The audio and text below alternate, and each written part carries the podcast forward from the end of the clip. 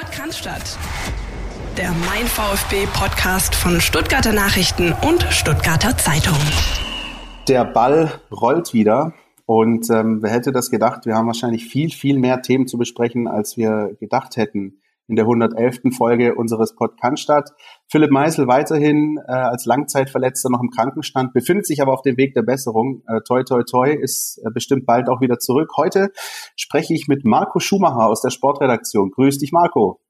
Hallo, Christian. Schön, dass du uns mal wieder beehrst äh, mit deiner Expertise. Ähm, wir haben einiges vor. Vielen Dank für die Einladung. Na, gerne, jederzeit. Wir haben ähm, einiges vor, natürlich äh, blicken auf dieses Spiel zurück ähm, und wollen das natürlich ähm, ein bisschen aufteilen. Ne? Zum einen in das, in das Spielerische, das durchaus defizitär war beim VfB, um das mal vorsichtig auszudrücken, und dann natürlich auf die Geschichte rund um die Szene in der Nachspielzeit und den Videobeweis, der dann am Ende das Spiel entschieden hat.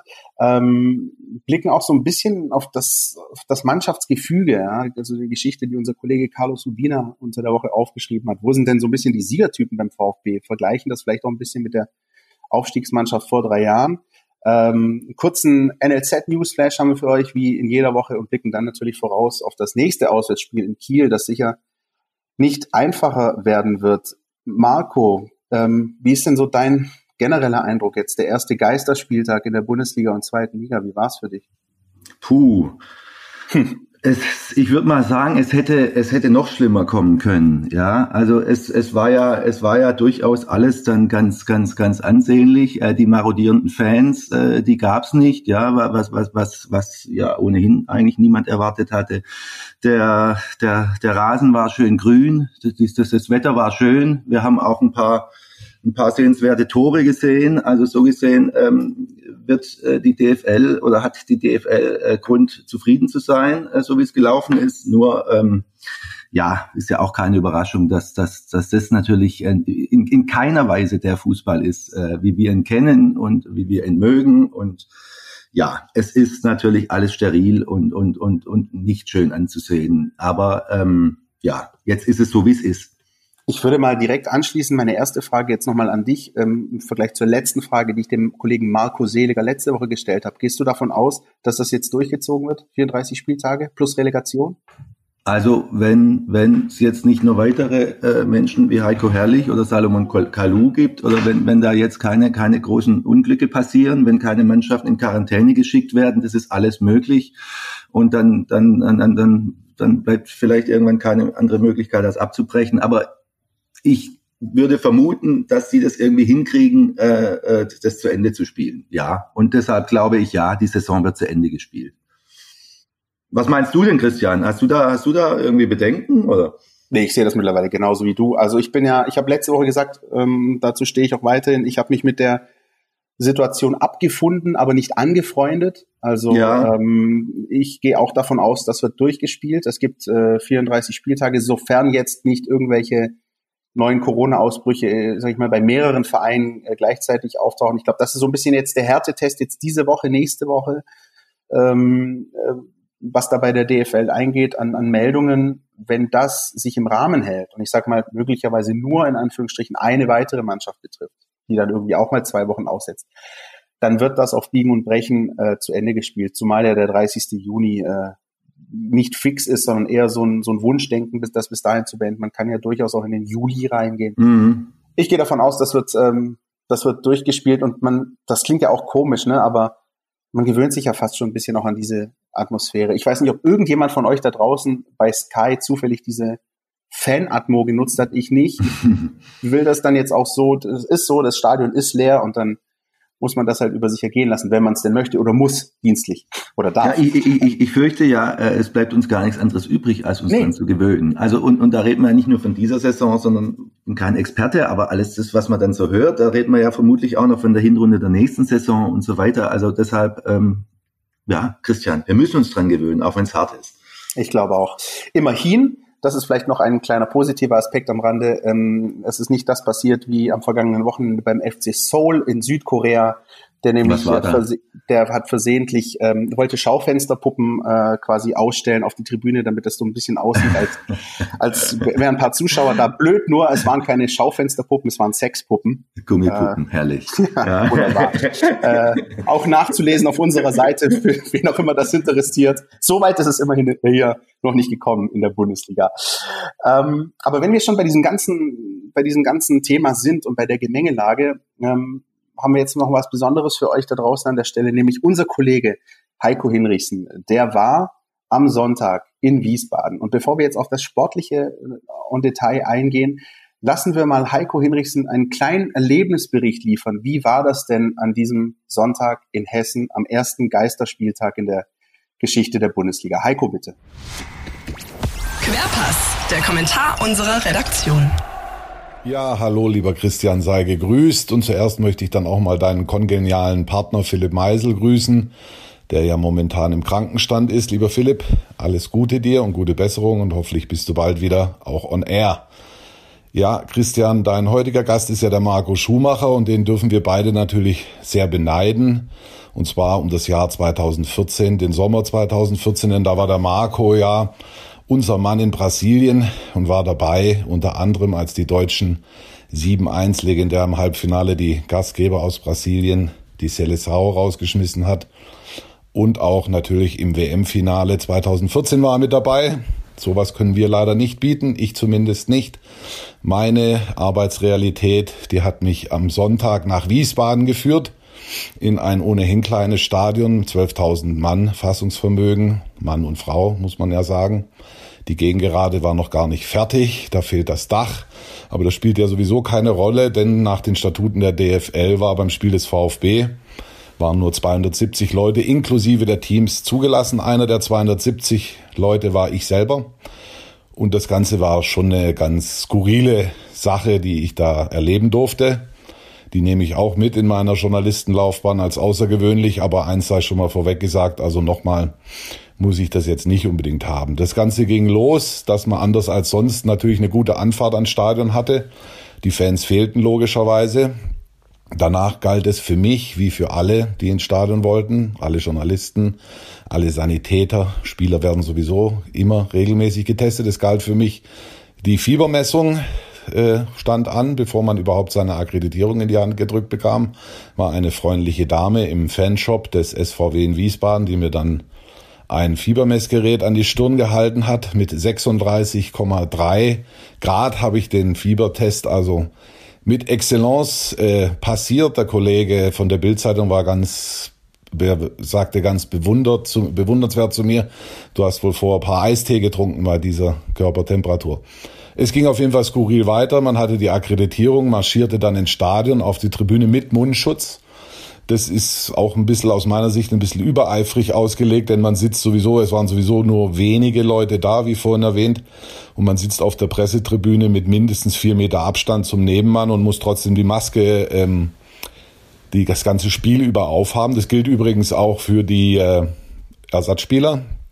Ich saß genau auf der Höhe von Pellegrino Matarazzo, also ungefähr zehn Meter hinter ihm auf der Tribüne, während die äh, Ersatzspieler des VfB zu meiner Rechten saßen auf der Tribüne, alle mit Mundschutz. Und es war schon eine wirklich beklemmende Atmosphäre. Der Schiedsrichter, als er anpfiff, war es mucksmäusenstill. Jetzt hat jeder von uns schon mal ein Amateurspiel gesehen, sagen wir Landesliga, Bezirksliga, Kreisliga.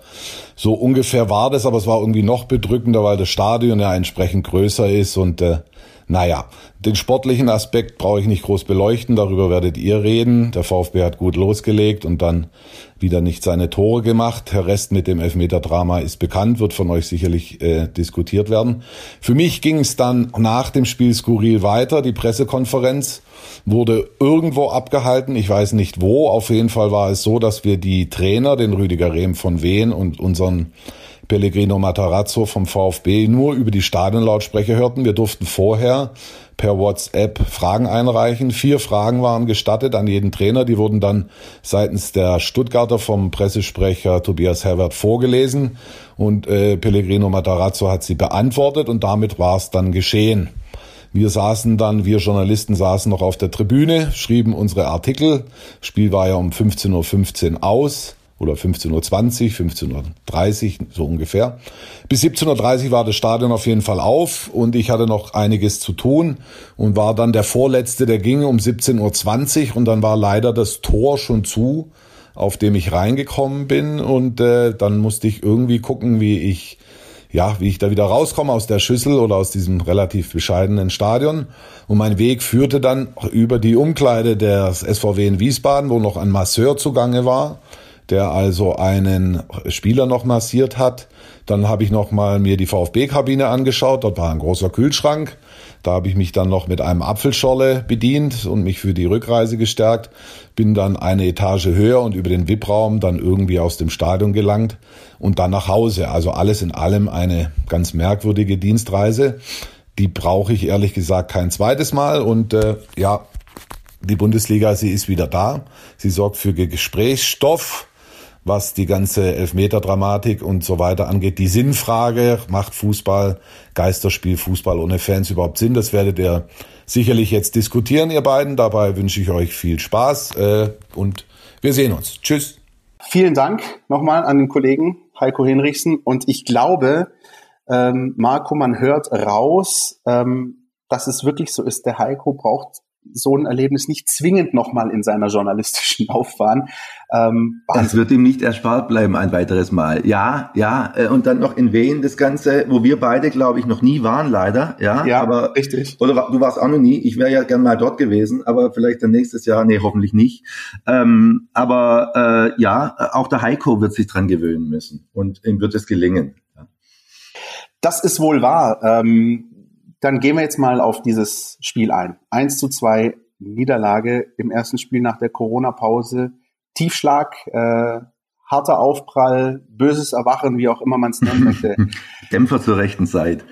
Boah, das, das, das wäre der positive Dreh, ja. Das wird man dann in der nächsten Woche, ob es der Dämpfer zur rechten Zeit war. Aber das, das ist gut, dass du es ansprichst, Marco. Ich möchte jetzt mal, also da frage ich doch gleich mal provokant der wievielte Dämpfer zur rechten Zeit war es denn jetzt ja. für den VfB? Ja, wir haben schon ein paar gesehen, ja, und und der war jetzt wirklich zur völlig unrechten Zeit leider äh, der Dämpfer und ähm, also ich ich habe mir das Spiel angeschaut im Fernsehen und nach zehn Minuten dachte ich, wow, also die, die sind ja, die, das ist ja Wahnsinn, wie die aus der Pause rauskommen. Die haben richtig gut gespielt, die haben, da ist der Ball gelaufen, haben die Chancen rausgespielt. Ja, äh, wirklich gute Kombinationen, äh, wen im Prinzip hinten reingeschnürt. Dann dachte ich, jetzt haben sie es, jetzt läuft die Sache, ja. Und dann äh, Christian, ich kann es mir nicht erklären. Erklärst du mir, was in solchen Situationen dann immer passiert? Das haben wir ja schon so oft gesehen, ob in Fürth oder sonst wo, äh, dass der VfB eindeutig überlegen ist, dass er die dass er die klar besseren Spieler hat, dass die individuelle Klasse viel, viel höher ist, alles drum und dran und dass dann das Spiel irgendwie kippt. Ich, ich versuchst du mal zu erklären, Christian. Ich, ich, ich bin irgendwie äh, langsam erstens müde und zweitens ratlos.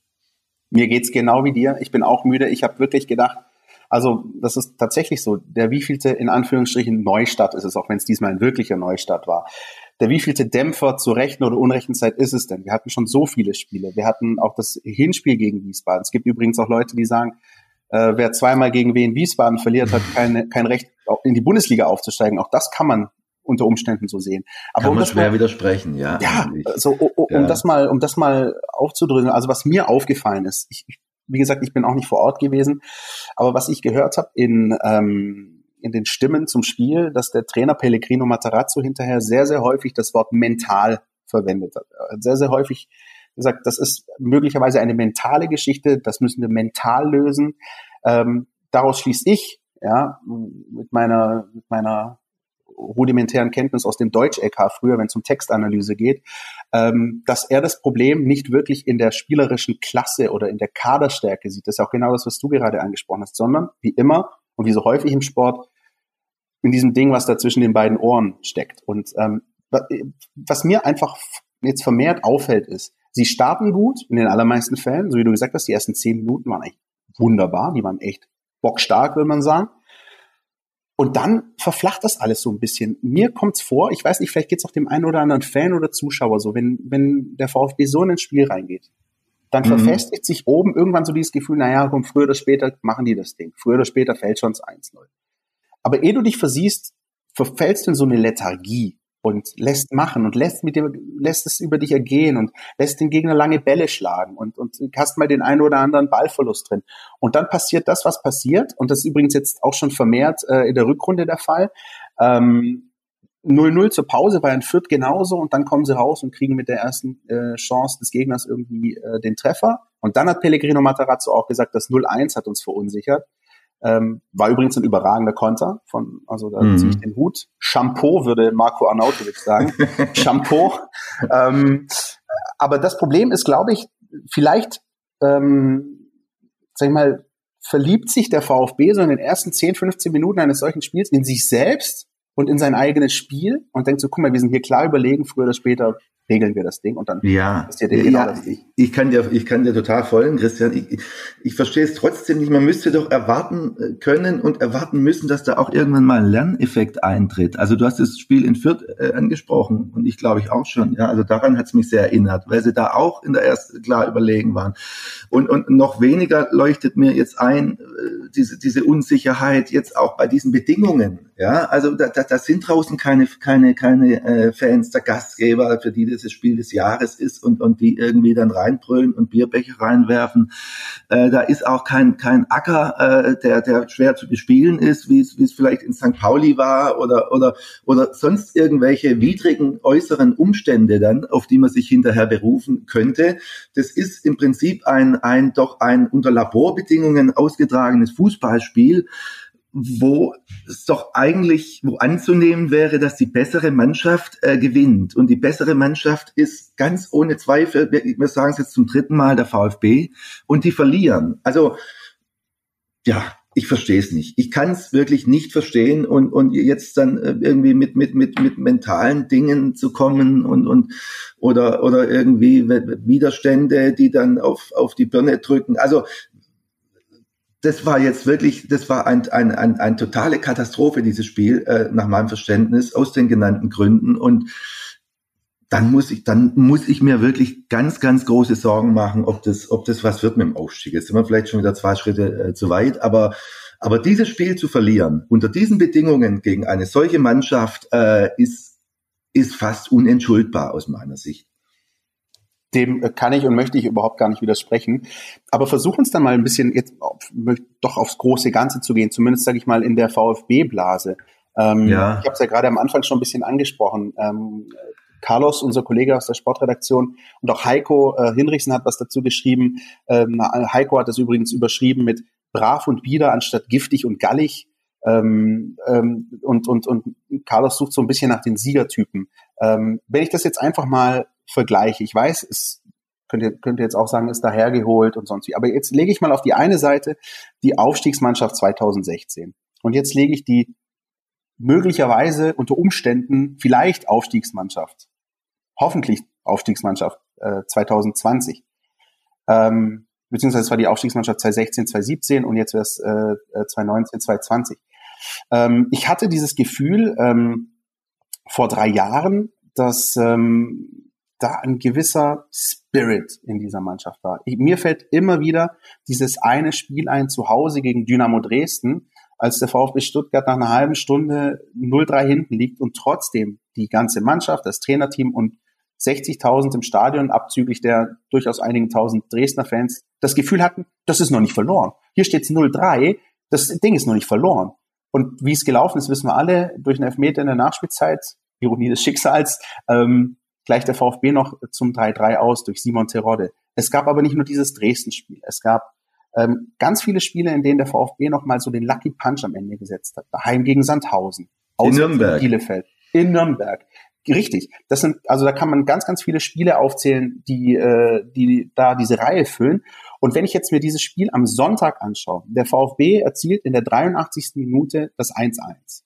Was hat wahrscheinlich jeder in diesem Stadion und vor dem Fernseher erwartet? Dass jetzt die richtige Druckphase kommt und dass der VfB voll aufs zweite Tor geht. Ja, der, der, der Gonzal Gonzales fand ich ja auch, fand ich auch ein gutes Zeichen, dass Gonzales sich nicht lang mit, mit, mit Jubeln aufhält, sondern sich sofort die Kugel schnappt und, und zurückrennt. Ja, also so. da dachte ich, jawohl, richtige Einstellung. Und jetzt nochmal, jetzt geht's erst richtig los. Ja? So, und was kam? Nichts mehr. Nach dem 1-1 kam vom VfB nichts mehr, sondern im Gegenteil, es war Wiesbaden, die am Ende ein bisschen mehr Engagement gezeigt haben. Beim VfB kann ich mich nur noch an zwei, drei Flanken erinnern, die ins Leere oder direkt auf den Torwart gingen. Und ähm, die Nachspielzeit fand in der Hälfte des VfB statt. Und das sind Dinge, die wären für mich vor drei Jahren undenkbar gewesen.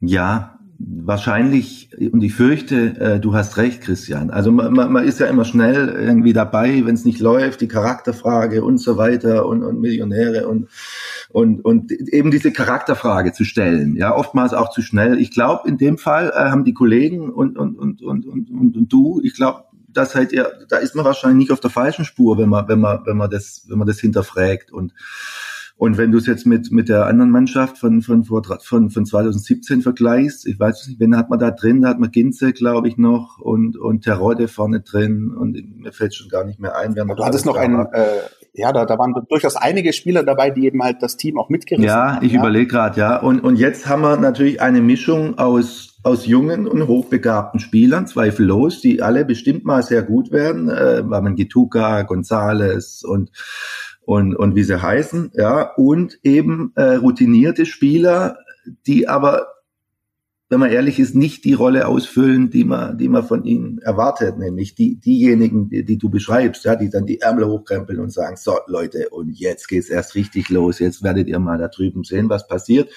Ähm, also diese ähm, Mario Gomez, ja, kurz vorm Karriereende, ja, ähm, Gonzalo Castro, der von, von, von seinem ganzen naturell nicht der Typ ist. Ja, der spielt, der spielt brav mit und kann gut Fußball spielen, aber von dem sieht und hört man äh, nichts auf dem Spielfeld, beziehungsweise hört nichts und, und, und wenn es nicht schlecht läuft, dann geht er mit unter. Äh, wen, wen haben wir noch dann? Wen habe ich vergessen?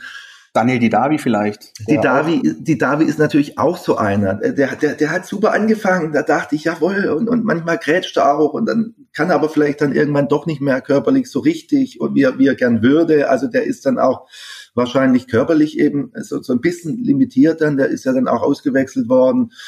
Und ähm, ja, Holger Badstuber. Ich, ich will jetzt nicht klugscheißen, aber hat mich jetzt gewundert, dass der nicht gespielt hat am, am, am Sonntag, sondern dass der da hinten mit drei, mit, mit, mit dem Philips rechts und dann, also ich hätte es vielleicht für schlauer befunden, den Kempf links zu lassen und, und den äh, Badstube, aber ja, äh, hinterher, wie gesagt. Aber ich, ich vermute, dass Badstuber oder ich glaube, ja, das Badstuber spielt in Kiel. Ja, also weil so, wenn, wenn ich überhaupt irgendeinen sehe, ja, dann, dann ist es vielleicht der. Oder was meinst du?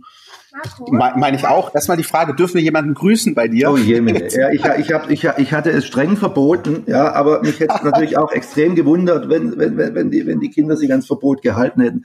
Ich darf vorstellen, unser, unser, unser jüngstes von vier Kindern, äh, Jakob Schumacher, ja, drei Jahre alt. Ähm, Herzliche Grüße, Jakob. Wunderbar. Ja. ähm, nein, also äh, zurück äh, zum Thema. Ich, ich sehe das auch wie du und ähm, das sind, glaube ich, auch so. Also zum einen ist es so ein bisschen dieser Aspekt, ähm, ja, um, um mal das Trio zu nennen: äh, äh Gomez, Castro, Didavi.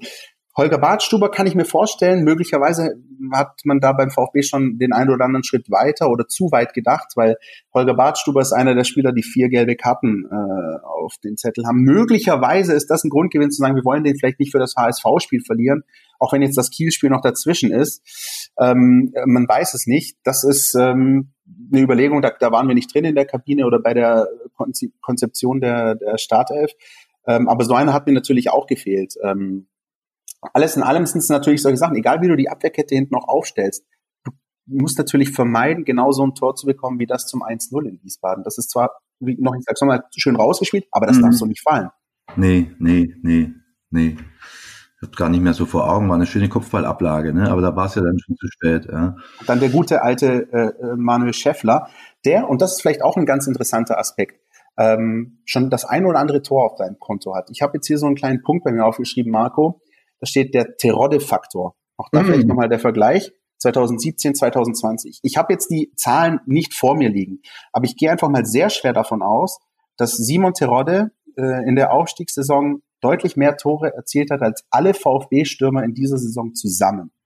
Ja. Ähm, du merkst, es gibt niemanden, der, also wenn du die Torschützenliste der zweiten Liga abgrast, dann kommt der VfB irgendwann mal mit Gonzales, glaube ich, im zweistelligen Bereich. Wie viele Tore hat González? Noch keine zehn wahrscheinlich. Nein, sechs oder sieben wären es. Äh, ich weiß jetzt, ja, also. Und, und, also ich habe hab die Zahlen gerade nicht vorliegen, aber. Und Terodde hatte damals irgendwas 27 vielleicht oder 25 zumindest. Genau. Also ja, das war natürlich ein ganz, ganz, ganz, ganz entscheidender Faktor, ja. Und du hast völlig recht, ja. Also das ist eine Rolle. Ich weiß nicht, wer dafür vorgesehen war, Mario Gomez oder, oder natürlich äh, Kalajdzic, ja. Das ist natürlich auch ein bisschen schade. Der kommt jetzt zurück. Vielleicht kann, aber dass der jetzt irgendwie noch die, die Kohlen aus dem Feuer holt ja, das ist, das ist, hast völlig recht, äh, extrem, extrem, äh, das fehlt, ja, das fehlt einer, der vorne drin steht und wo man weiß, irgendwie, wenn's, wenn's, wenn's der knipst, ja, und auf den kann man sich verlassen. Ja. Du merkst es ja selbst, wenn wir ähm, so vor dem Spieltag, da tüfteln wir selbst so ein bisschen die mögliche Aufstellung aus. Diesmal hat man neun von elf, glaube ich nur, oder? Sonst immer besser. Sonst immer normal, besser. normal sind wir besser. Elf von elf. Das muss, das muss unser Anspruch sein, elf von elf. ja, das stimmt. Allerdings, ähm, also wir tun uns ja selbst von Woche zu Woche schwer, die Angriffsreihe äh, rauszufinden, weil das, weil sich ja wirklich in der in jetzt in 26 Spieltagen kein äh, Stürmer rauskristallisiert hat, der sowas wie gesetzt ist. Also wo du weißt, Gomez, Al Gadoui, vielleicht kommt jetzt Kalajic zurück, dann hast du noch Klimowitz. Du weißt, du, du weißt das selbst nicht, weil du gar nicht ähm, irgendwie rausstellen äh, kannst, wer da wirklich jetzt in Form ist oder der Formstärkste ja. ist. Wahrscheinlich ist keiner so wirklich. Nee, keiner so wirklich. Al Gadoui äh, hat ja auch eine unglückliche Figur abgegeben, dann kommen wir ja auch noch drauf zu sprechen nachher, als er reinkam. Also ja, und das ist sehr schade. Also wenn man, wenn man sich vorstellt, äh, wie es wohl aussehen würde, wenn jetzt äh, Simon Terodde zumindest noch in der Form von, von damals äh, vorne drin stehen wird, weil ich finde, die Außen sind sehr gut. Ja, also González ist ja nicht so, dass nichts reinkommt. Ja, also González äh, finde ich äh, ist ein, ist ja ohne Frage und auch äh, Waman Getuka sind sind sind beides überdurchschnittliche äh, Spieler, die in der zweiten Liga dann auf Dauer äh, sicher nicht spielen werden, egal ob der VfB aufsteigt oder nicht. Also daran liegt es nicht. Also äh, im im Prinzip, wenn man wenn man es dann so überlegt oder wenn wir das jetzt so diskutieren, dann kommt man vielleicht tatsächlich drauf, dass es dass es dann dass das größte Problem vielleicht dann vorne in der Sturmmitte ist. Ja. Ja. Mir würde schon ein Manuel Schäffler reichen, wenn ich ehrlich Manuel Schäffler hat er hat er nicht am Hinspiel beide ja. Tore geschossen? Beide Tore im Hinspiel, ja, und jetzt ist 1-0 am, am Sonntag. Manuel Schäffler, ja, ein Mann, den eigentlich nur Experten kennen, ja, und VfB-Fans, ja. Also Hut ab, ja, wie alt ist der denn? Ähm, der, ist, der, der, der, der, ist meines Wissens ist der ist der im besten äh, im besten Fußballalter. Also der hat, ich kann dir jetzt gerade sagen, na gut, 31, also der ist sozusagen 31, ja, der wäre bei uns noch, äh, wäre bei uns noch bei den Youngsters mit dabei, ja. Nein, Spaß beiseite. Äh, ja, gut, gut, äh, 31, ja, also ist ja toll für ihn, ja, toll. Blöder, wie viel, blöderweise halt jetzt immer gegen VfB, ja. Manuel Schäffler, aber Hut ab, wie Olli Schraff sagen würde. so sieht's aus. Ähm, also wir haben versucht, das einigermaßen, sage ich mal, jetzt mal das Spielerische, das, das Defizitäre mal ein bisschen aufzudröseln. Wir müssen jetzt aber, Marco, natürlich über diese Szene in der äh, Nachspielzeit sprechen. Mhm. Ähm, du hast das Spiel ja genauso wie ich vor dem Fernseher verfolgt und ähm, wahrscheinlich ging es dir auch so, da gab es Einwurf irgendwo für den VfB. Philipp Förster wollte das Ding schon einwerfen und du hast dich jetzt schon ähm, mental auf, auf den Schlusspfiff vorbereitet und auf das, was jetzt danach an Nachberichterstattung alles folgt. Äh, genau. 1-1. Zu dem Zeitpunkt habe ich übrigens noch gar nicht gewusst, dass Fürth mittlerweile gegen den HSV ausgeglichen hat und der VfB somit mit dem 1-1 weiter Zweiter wäre. Und Osnabrück in Bielefeld auch noch. Ne? Unglaublich, ne? So, und dann ähm, bekommt äh, Sascha Stegemann, der Schiedsrichter, allerdings äh, irgendwas aufs Ohr und du siehst, die Hand wandert langsam zum Ohr und du merkst so, oh oh, da kann es noch was geben, zumal es ja eben vorher den Eckball für Wien Wiesbaden gab. Also du hast gewusst, in dem Moment, es kommt was und das wird ähm, eher zu Ungunsten des VfB äh, mhm. ausgelegt werden. Ähm, was dann allerdings passierte, war eben äh, ein äh, kein Dialog, aber wir der Teil eines Dialogs, den man auch über die Außenmikrofone äh, hören konnte, nämlich ähm, das, was Sascha Stegemann, der Schiedsrichter, mit seinem Videoassistent äh, Robert Kamka in Köln gesprochen hat. Man hat also nur das mitbekommen, was Sascha Stegemann von sich gegeben hat. Und ähm, ich kann mal einen ganz kleinen Auszug geben. Uns, uns liegt das Material vor und ihr habt das bestimmt ja auch schon über verschiedene Kanäle gesehen. Also zunächst sucht er nach der richtigen Einstellung, sagt, zeig nochmal, ja, frier den mal ein, also den Al Gadoui, der da offenbar den Ball an die Hand bekommen hat im Strafraum da sehe, da kenne ich gar nichts. Hast du ein klares Bild, das mir zeigt, dass der Ball klar in der Hand ist? Und dann geht's eben weiter. Und Sascha Stegemann sagt, also hier auf dem Bild, Robert, ich erkenne, ich erkenne hier auf dem Bild so gut wie nichts. Ja? Ich erkenne nicht, ob der Ball an der Hand war oder nicht. Das erkenne ich hier auf dem Bild nicht. Dann wurde ja mehr oder weniger krampfhaft nach der Einstellung gesucht, die das dann doch darlegt, äh, nämlich die sogenannte Hintertor hoch, also die Kamera, die sich hinter dem Tor äh, befindet. Und ähm, daraufhin hieß es dann eben von äh, Sascha Stegemann, äh, Hintertor hoch und jetzt den Kontaktpunkt an der Hand. Robert, er fragt nochmal, ist der Ball an der Hand von dem al Hast du einen klaren Beweis dafür? Gut, nach einer kurzen Pause sagte, dann ist Hintertor hoch für mich die entscheidende Perspektive, um zu sagen, das ist ein Handspiel. wenn der Ball da klar an der Hand ist, ja, okay, okay. Das ist also das, was wir gehört haben. Ähm, an der Stelle vorweg möchte ich gerne sagen, ähm, die Entscheidung auf Elfmeter zu, zu entscheiden und dann den Elfmeter zu geben, ist im Kern und unter dem Strich richtig. Das ist ein ja. strafbares Handspiel. Ja, ich glaube, da sind wir uns einig. Von, ja. von Hamadi Al-Gadoui, ähm, Allerdings, und das hat ja mittlerweile der DFB auch äh, dargelegt, da hätte sich Köln nicht zwingend einschalten müssen, um gar nicht zu sagen, gar nicht einschalten sollen. Äh, denn nicht einschalten war, dürfen. Und auch das, das ist, das ist, äh, glaube ich, der Kern, um den es geht. Mittlerweile, wir nehmen gerade auf, es ist, das kann ich euch sagen, Punkt 11 Uhr am Mittwoch ist auch bekannt, dass der VfB Stuttgart äh, gegen die Wertung des Spiels Einspruch eingelegt hat. Ähm, Sportdirektor Sven Mislintat sagt dazu, Grund für unseren Einspruch ist, dass das Verhalten des Schiedsrichters bei der Entstehung des Siegtreffers für den SVW in Wiesbaden nach unserer Überzeugung einen Regelverstoß darstellt, der einen unmittelbaren Einfluss auf das Endergebnis des Spiels hatte. Auch das unstrittig, ja, das hat wohl einen unmittelbaren Einfluss gehabt, denn sonst wäre das Spiel 1-1 ausgegangen, der VfB wäre in der Tabelle Zweiter. Ähm, Marco, wie nimmst du das wahr? Ich bin, wie gesagt, um das kurz äh, klarzustellen, die Entscheidung an sich ist richtig. Die ja, ja, ich weiß, die Art der Entscheidungsfindung, das, das will ich ganz gerne noch sagen. Ich bin eigentlich einer, der sich gerne beruhigt nach sowas, aber wie gesagt, wir haben jetzt Mittwoch. Die Art der Entscheidungsfindung ist für mich immer noch skandalös. Ja, das ist auch die Vokabel, die Sven Mislintat äh, benutzt hat. Ja. Ähm, ja, jetzt hast du lang geredet, jetzt muss ich mich erstmal sammeln. Ja, da, da, da Entschuldigung. ich hole mir jetzt einen Kaffee, du darfst. ja, jetzt bin ich eine Weile dran. Also ich finde, ich finde es so, die, die, die Entscheidung schon mal falsch, ja, muss ich sagen. Jetzt, aber gut, das ist das, das ist das Dauerthema Handspiel und und und unbeabsichtigt und und, und irgendwie äh, falsche Armbewegung und so weiter. Und und und total ein riesengroßes Ärgernis ist natürlich, dass sich da dann auch noch der der der Mensch im Kölner Keller dann zu Wort meldet in in der, in der fünften Minute der Nachspielzeit oder im, im Grunde egal, ob in der ersten oder in der letzten Minute. Der der der der hat da nichts zu suchen und und der muss da die Schnauze Schnauze halten und auf dem ganzen Platz hat es niemand gesehen. Äh, es gab keine Proteste, keine Spieler hätten es gese gesehen. Es war dann, wenn man irgendwie dann äh, aus, aus verschiedenen äh, Blickwinkeln drauf guckt, dann lag offensichtlich oder offenbar ein, ein irgendeine Art von Handspiel von von unserem Stürmer äh, vor äh, das mag so sein, aber das ist doch niemand, äh, also ich finde auch, das ist, das ist auch äh, nach Videostudium finde ich, dass es kein Elfmeter ist, ja, aber darüber kann man sich meinetwegen noch streiten, ja, dass sich der, äh, der Videoassistent äh, da zu Wort meldet, ist wirklich ist, ist ein riesengroßes Ärgernis. Ja, ich verstehe den VfB, also ich sage mal andersrum, ja, ich verstehe, dass äh, dass die stocksauer sind, ja, und, und äh, Sven Mislinsats Aufgabe ist es dann, äh, von einem äh, Skandal zu sprechen und meinetwegen auch noch von einer Verschwörung, ja, da wird er selber nicht dran glauben, aber auch, auch das äh, gehört dann eben dazu, um, um ein bisschen die Muskeln spielen zu lassen. Ob jetzt ein Einspruch äh, da nötig wäre und angemessen ist und sinnvoll ist und ob der den VfB weiterbringt, da habe ich ganz große Zweifel, ja, und ob sie da auch gut beraten sind, äh, da einen Einspruch einzulegen, da habe ich Zweifel. Ja, also hat mich jetzt überrascht. Also nach all dem, was man so mitbekommt ne, und was da auch schon bisher auch an Einsprüchen in dieser Saison gelaufen ist, können wir es eigentlich ganz kurz machen.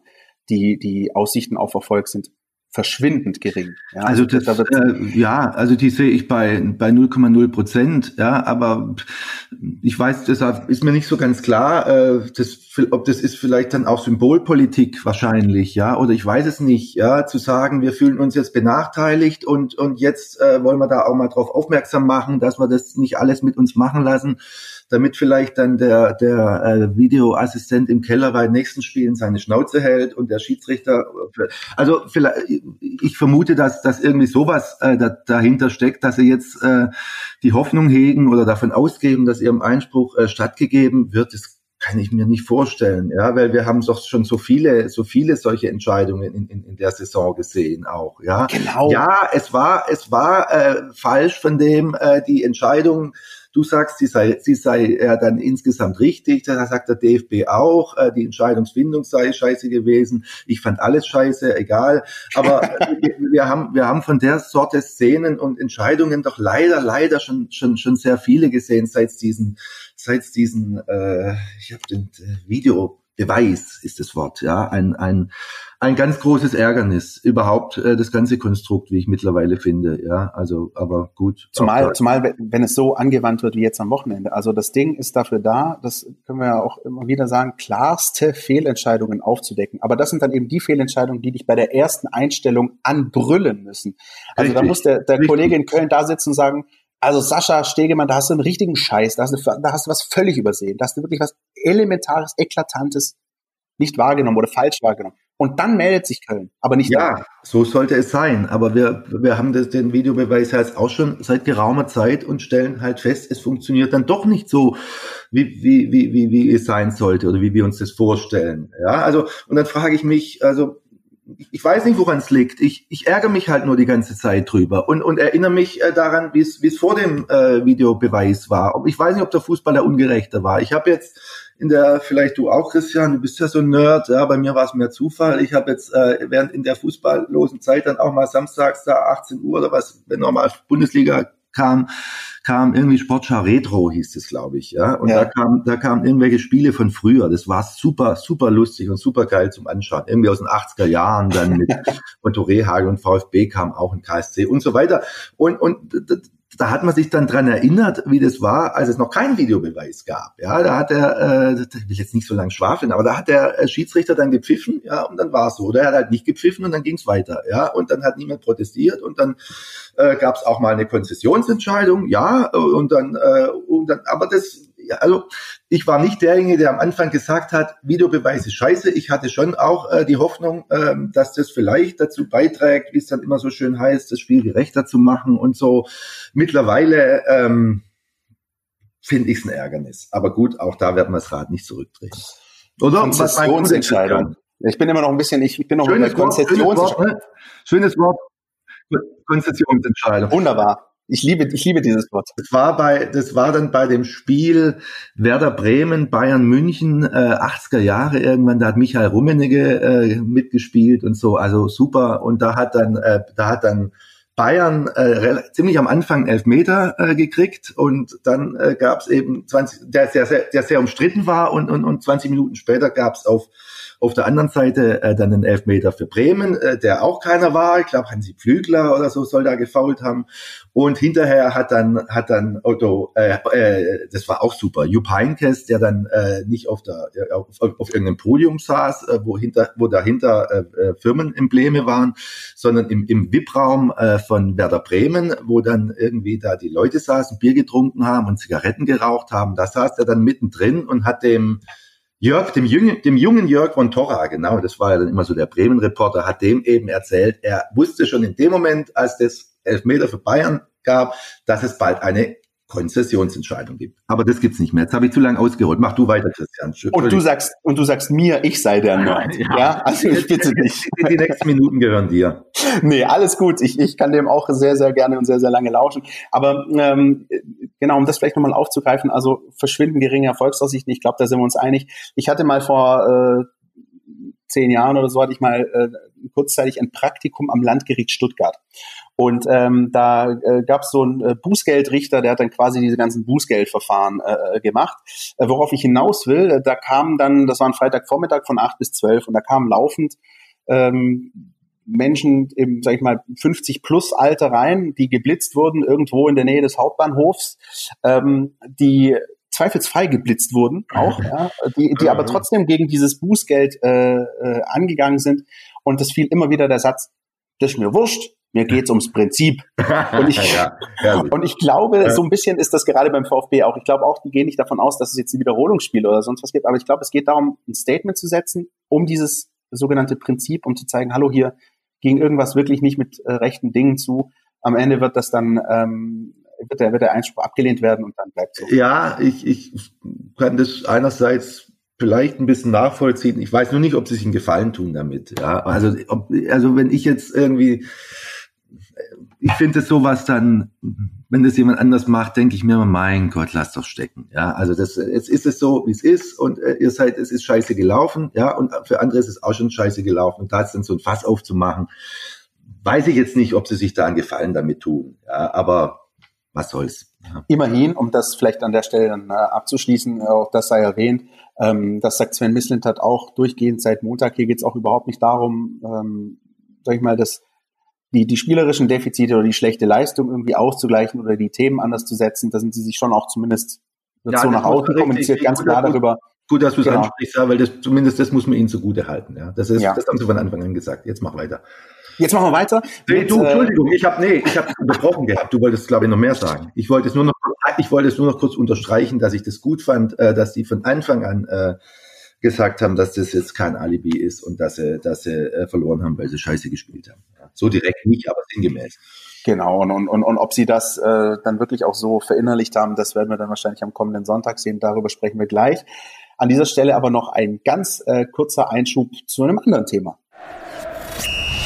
News. Neues von den Nachwuchsmannschaften. Präsentiert von FUPA Stuttgart.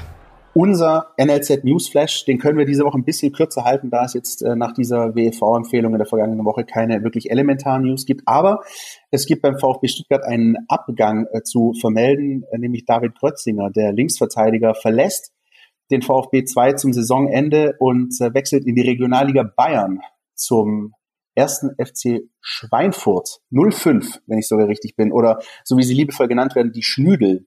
ähm, ist auch, auch ein sensationeller Begriff. Also ich bin noch am überlegen, ob, ob Schnüdel oder Konzessionsentscheidung heute mein, mein Lieblingsbegriff ist. Ähm, nur um das auch nochmal klarzustellen an der Stelle, also das ist keine Laie. Ähm, äh, David Grötzinger verlässt den VfB Stuttgart. Der Vertrag wäre im äh, Sommer beziehungsweise im Juni 2020 ausgelaufen und er wechselt jetzt in die Regionalliga Bayern für ein Jahr mit Option auf ein weiteres Jahr. Ähm, Grötzinger ist zuletzt auch am, am Meniskus operiert worden, erholt sich da ein bisschen davon. Schade, ne? War, war ich auch so ein Name, der immer wieder ein bisschen durch, durch die Mercedesstraße gewabert ist in, in den letzten Monaten, oder? Wie nimmst du das wahr? Ja, ja, richtig. Das, ja, nicht nur die letzten Monate, sondern die letzten Jahre, ja, äh, wo man immer, äh, als man immer, wenn man immer denkt, ja, ja, da ist jetzt einer und jetzt könnte es vielleicht mal und dann kommen die Jungs irgendwie dann doch nicht weiter. Und jetzt wird der was? Ein Schnüdel? Habe ich das richtig verstanden? ja, also sie, die, die werden die Schnüdeln genannt. Also ich weiß nicht, ob, ob dann ein Spieler auch der Schnüdel ist, aber äh, so, so ist ja. es zumindest erstmal. Ja, also, ja, schön. Ja, also da wird sich es ja gut überlegt haben und dann freut mich das auch für ihn. Ja, schade, dass es in Stuttgart nicht geklappt hat. Aber gut, ja, also es gibt da noch andere. Ja.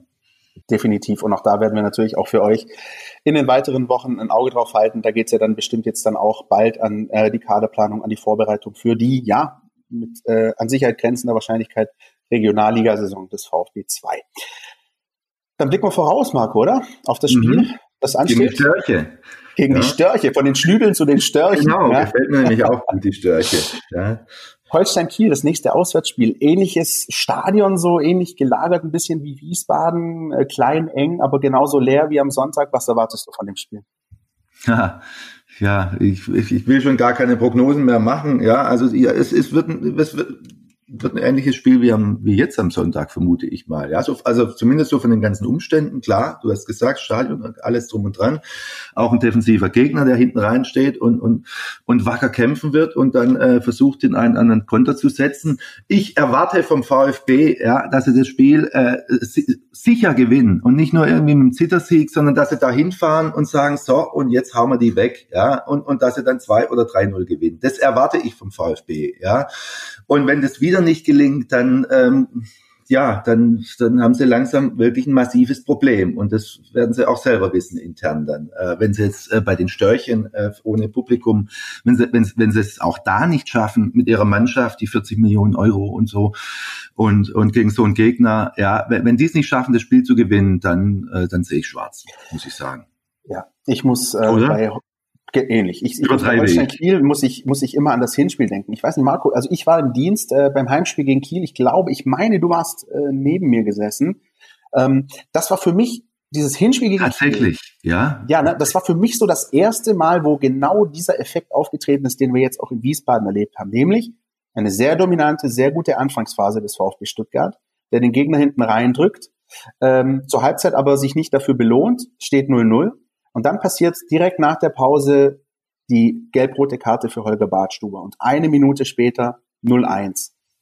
End of Story. Mhm. Danach kam auch vom VfB in Unterzahl nichts mehr. Das war äh, eine Woche nach diesem Hinspiel gegen Wehen, äh, war das äh, das erste Mal dieses äh, Spiel, wo ich auch so ein Gefühl hatte, oh, äh, hier spielen die ihre Dominanz, ihre anfängliche Dominanz nicht aus, fallen in Lethargie und dann stehst du mit leeren Händen da. Ich glaube, wenn du wenn du die Mannschaft irgendwie sensibilisieren willst, wenn das möglich sein sollte, dann zeig ihnen dieses Hinspiel gegen Kiel und zeig ihnen das Spiel letzte Woche. Wenn, wenn dann nicht die letzten Signale gegeben sind, oder ich möchte nicht von Alarmglocken sprechen, aber wenn die dann nicht äh, gegeben sind, also dann weiß ich auch nicht mehr. Dann weiß ich auch nicht mehr. Mhm. Wirklich. Mhm. Ja, ja, ja, äh, ja, ich bin auch ratlos, ja. Aber gut, jetzt äh, haben sie ja noch die Chance, das Spiel zu gewinnen. Aber das waren genau die zwei Spiele in der Vorrunde, ja, die ja dann, äh, die alles zum Kippen äh, gebracht haben mit, mit, mit Tim Walter und so weiter. Bis dahin lief ja alles gut bis zum, Bielef bis zum Bielefeld Auswärtsspiel da und so. Und dann ging es ja bergab. Ja, wenn sie ja. jetzt wieder verlieren, äh, dann, dann, äh, dann weiß ich auch nicht mehr. Ja. Aber wir haben ja Hoffnung, dass es nicht passiert, äh, Christian, oder? Oder äh, sollen wir über den Trainer eigentlich noch sprechen? Oder was erwartest du jetzt vom Trainer? Würde mich noch interessieren. So, also manche sagen, er sei, äh, sie würden sich so ein bisschen mehr Engagement wünschen, ein bisschen mehr Emotionalität. Oder das ist ja dann auch immer schnell hinterher gesagt, wenn es nicht läuft. Wie, wie siehst du ihn denn? Und, und was, was, was so muss er denn jetzt machen? Ah, gute Frage. Du, du stellst die richtigen Fragen, Marco. Ja, ja ähm, das ist meine erste heute, oder? naja, äh, also ich finde es ich find's gut. Ähm, das sind auch Sachen, über die ich wirklich viel nachdenke seit Sonntag. Ähm, es gab ja schon so ein paar Spiele in der, in der Rückrunde. Also ich habe ähm, Pellegrino Matarazzo ja schon äh, kennengelernt während des Trainingslagers in Mabea. Und da war es schon auch ein sehr zurückhaltend, also einer, der jetzt nicht irgendwie durch die Gegend groß brüllt, sondern er ist immer einer, der dich freundlich grüßt, der, der dir auch in die Augen schaut, wenn er mit dir spricht, der dich aber auch ernst nimmt und der jeden auch seiner Spieler so ernst nimmt und eine ganz strukturierte Ansage auch in dem hat, was er sagt. Also er, er von das, was er sagt und jedes Wort, das er sagt, das kriegt ihr bestimmt da draußen auch mit, wenn, wenn ihr Interviews mit ihm hört. Wenn er eine Frage gestellt bekommt, dann denkt er immer kurz nach einen Moment und dann kommt die Antwort. Und die ist oft sehr, sehr strukturiert und sehr, sehr klar. Ähm, allerdings, ähm, was mir, was mir so ein bisschen auffällt, ist, dass er ähm, dieses In-Game-Coaching bisher noch nicht immer erfolgreich bewältigt hat. Also, dass es dann oft eben passiert ist, dass gerade zur Halbzeitpause die Mannschaft ein bisschen überrascht wurde mit irgendwas, dass sich der Trainer der Gegner hat einfallen lassen. Das ging schon los äh, auf St. Pauli, auch da, also irgendwie merkt man auch da wieder eine Struktur. Auch da 0-0 zur Pause, mhm. kurz nach der Halbzeit äh, fällt das 1-0. Ähm, und dann nochmal so die Reaktion zu schaffen, das ist so ein bisschen schwierig bisher. Das ist für mich noch nicht so ganz greifbar. Er hat jetzt immerhin in Wiesbaden konnte er fünfmal wechseln, davon hat er auch Gebrauch gemacht. Ähm, am Ende war es natürlich vergebens, aber die Frage ist, äh, inwieweit schafft er es? Und da, die Antwort habe ich selbst noch nicht gefunden. Inwieweit schafft er es innerhalb dieser 90 Minuten dem Spiel eine entscheidende taktische Wendung zu geben und den Gegner zu überrumpeln.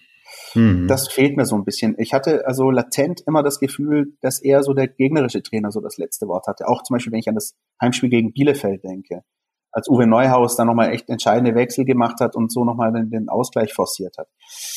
Vielleicht ist das, also jetzt ist die Zeit auch für ihn, denke ich mal, zu zeigen, ähm, dass er, dass er ein Aufstiegstrainer ist. Ja, um das mal ganz einfach zu sagen, dass er einer mhm. ist, der der eine Mannschaft so äh, in die Erfolgsspur äh, bringen kann. Und zwar nicht nur in der Arbeit unter der Woche, sondern auch in der Arbeit innerhalb dieser 90 Minuten.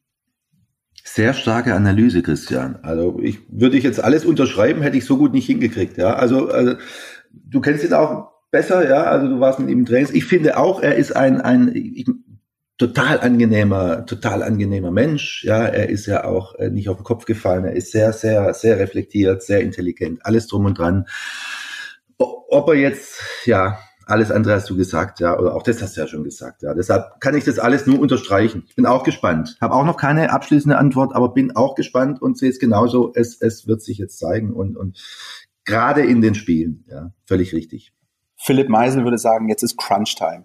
Ähm, bevor wir äh, noch ein bisschen äh, uns nochmal vielleicht mit dem Spielausgang auseinandersetzen, hören wir noch unseren Taktikexperten Jonas Bischofberger. Der schaut sich Holstein Kiel mal ein bisschen genauer an.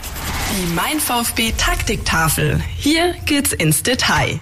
Der Auftakt in diese restliche Saison ist für den VfB ordentlich missglückt.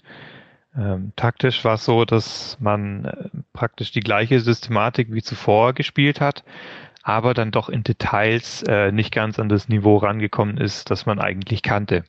Also dass äh, zum Beispiel äh, unter Matarazzo man ein Kontertor fängt, das war bisher sehr, sehr selten, aber beim 0 zu 1 ist es eben passiert. Ähm, in dem Spiel gegen Wien war es so, dass man da relativ mutig dann doch abgesichert hat. Hm, teilweise nur mit vier Spielern, mit drei Verteidigern und einem Sechser. Und wenn dann noch einer der Verteidiger vorgeht, wie beim 0 zu 1 eben Kaminski, dann kann es schon mal brennen gegen diese Kontergewalt von Wien-Wiesbaden. Ähm, außerdem hat generell die Vierer- bzw. Fünferkette nicht so optimal harmoniert. Also die hatten komische Abstände teilweise, haben nicht so gut als Einheit verschoben. Äh, und auch offensiv war es so, dass der VfB zwar Spielfreude versprüht hat phasenweise, aber dann doch nicht die ganz klaren Wege zum Tor gefunden hat. Und ähm, das sind so Probleme, da könnte man auch mit personellen Maßnahmen nochmal gegensteuern. Also eine Option wäre sicherlich Holger Bartstuber, der als Lautsprecher in der Mannschaft sicher die Organisation der Abwehrkette verbessern könnte. Oder auch jemand wie Roberto Massimo. Also in diesem Spiel war es so, dass der VfB relativ häufig auf dem Flügel isoliert wurde. Und Massimo ist jemand, der solche Situationen eigentlich immer ganz gut auflösen kann, indem er nämlich in die Mitte dribbelt von außen und dann eben wieder neue Anschlussoptionen findet. Also das wäre auch eine interessante Option für Sonntag.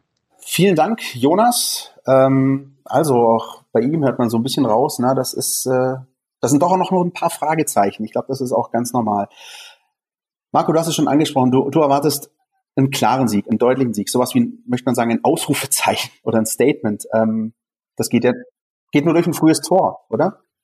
Ja, ein frühes Tor wäre hilfreich, ja, wäre auch jetzt hilfreich gewesen, wenn Gomez das Ding reinmacht in der vierten Minute, ja. Ein frühes Tor wäre hilfreich, aber auch wenn kein frühes Tor fällt, ja, dann äh, die sollen einfach den Kopf oben behalten und und und dann nicht immer aufhören und beim ersten Widerstand zusammenklappen, ja. Also das das ist ein Ärgernis und deshalb, ob jetzt mit frühem Tor oder mit mit mit spätem Tor ist mir egal. Ich ich erwarte einen Statement-Sieg. Gibt's das Wort?